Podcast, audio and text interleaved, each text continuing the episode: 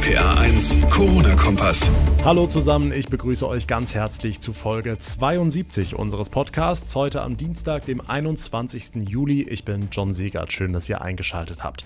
Wir gucken heute nochmal zur luxemburgischen Grenze. Dort kocht die Stimmung weiter gewaltig. Nicht etwa, weil es dort einen Corona-Hotspot gibt, wie in Gütersloh vor ein paar Wochen, sondern weil unsere Nachbarn seit einigen Tagen als Risikogebiet gelten. Und nicht nur die Luxemburger sind darüber mächtig sauer, sondern auch die Menschen im Eifelkreis Bitburg-Prüm. Der Landrat hat jetzt einen offenen Brief ans Robert-Koch-Institut geschrieben, warum und wie das RKI darauf reagiert. Dazu gleich mehr.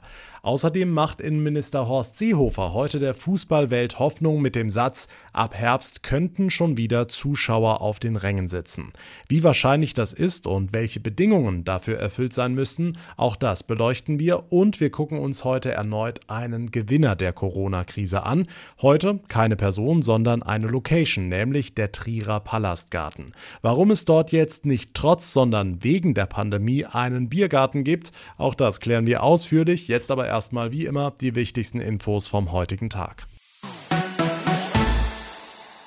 Die Zahl der Neuinfektionen in Rheinland-Pfalz steigt in den vergangenen Tagen nur noch minimal an. Aktuell liegen wir laut Mainzer Gesundheitsministerium bei genau 272 Erkrankungen, eine Handvoll mehr als gestern, derzeit also keinen Grund zur Sorge. Ganz anders sieht das aber nebenan in Luxemburg aus. Seit ein paar Tagen gilt das Großherzogtum wieder als Risikogebiet, weil unstrittig die Zahlen steigen. Trotzdem meckert unser Nachbar heftig und auch im Eifelkreis Bitburg-Prüm regt sich Kritik an diesem dieser Einstufung.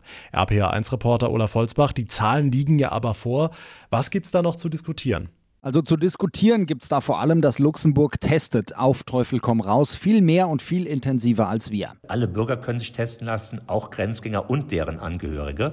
Und dann ist es natürlich normal, dass man mehr als 50 Neuzugänge pro Woche hat. Die gute Tat wird damit bestraft und das kann natürlich nicht sein. Joachim Streit, der Landrat des Eifelkreises, voll und ganz auf der Seite seiner Nachbarn. 50 Neuinfektionen pro Woche pro 100.000 Einwohner. Das ist der Grenzwert. Der Landrat schreibt in einem offenen Brief ans RKI, diese Zahl muss ins Verhältnis gesetzt werden zu den Tests. Das wäre richtig, dann läge Luxemburg unter den deutschen Werten. Hm, und was sagt das Robert Koch Institut? Das sagt, wir geben diese Liste nur raus. Die Entscheidung liegt immer bei der Bundesregierung, bei Außen-, Innen-, Gesundheitsministerium. Die gucken zwar nicht nur nach den Zahlen, aber dieser Wert gilt nun mal. Bei nach wie vor offenen Grenzen ist das für Pendler nach Luxemburg auch weniger ein Problem. Nochmal Landrat Streit. Der wirtschaftliche Schaden auf deutscher Seite ist natürlich enorm, dadurch, dass Luxemburger jetzt nicht mehr zu uns kommen können wie im normalen Grenzverkehr. Umgekehrt ist der Schaden in den deutsch-luxemburgischen Beziehungen aber auch äh, sehr hoch, der hier hervorgerufen wird. Einreise nur mit negativem Corona-Test oder Quarantäne. Deshalb sagt er, die Einstufung ist wie eine Grenzschließung und muss weg. Da wird es wohl noch einige Diskussionen geben. Dankeschön, Olaf Holzbach. Diskutiert wird auch in der Welt des Fußballs. Die Frage, ob Fans zur neuen Saison in die Stadien zurückkehren dürfen, steht weiter im Raum. Und Lara Steinebach aus den RPA1 Nachrichten. Heute hat Innenminister Seehofer der Fußballwelt große Hoffnungen gemacht. Ja, und er klang dabei schon sehr optimistisch. Dem Münchner Merkur sagte er, er sei schon länger der Meinung, dass man in den Stadien wieder Zuschauer lassen könne, wenn es denn ein starkes Hygienekonzept gäbe. Derzeit arbeiten die Profivereine mit Hochdruck an Plänen, um zur neuen Saison zumindest wieder einen Teil ihrer Stadien füllen zu können.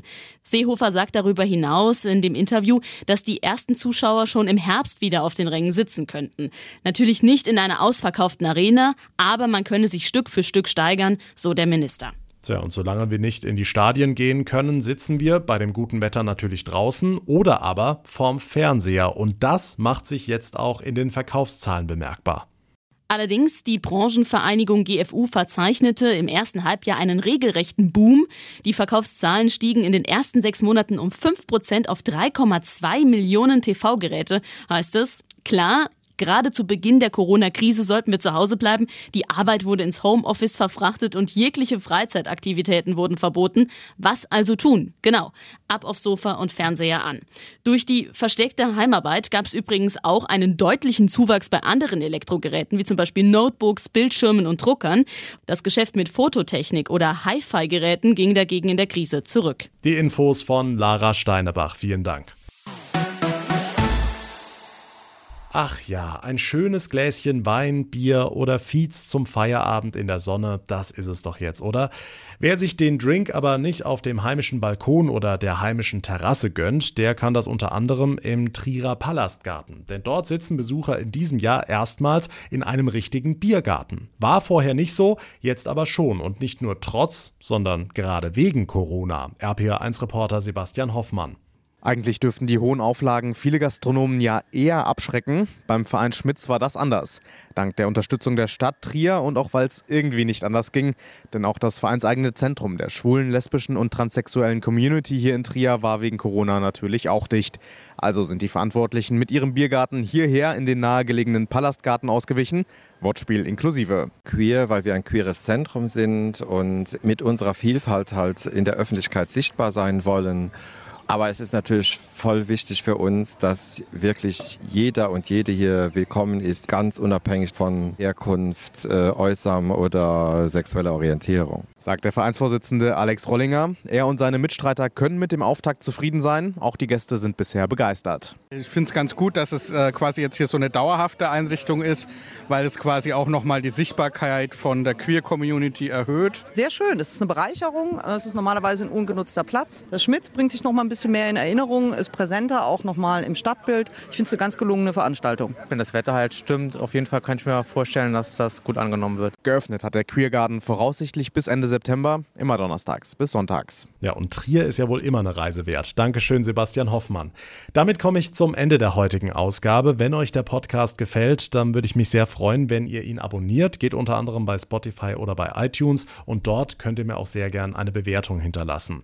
Mein Name ist John Segert. Ich bedanke mich herzlich fürs Zuhören, wünsche euch einen schönen sonnigen Abend. Bis zur nächsten Ausgabe eine gute Zeit und vor allem bleibt gesund. Der RPA 1 Corona-Kompass.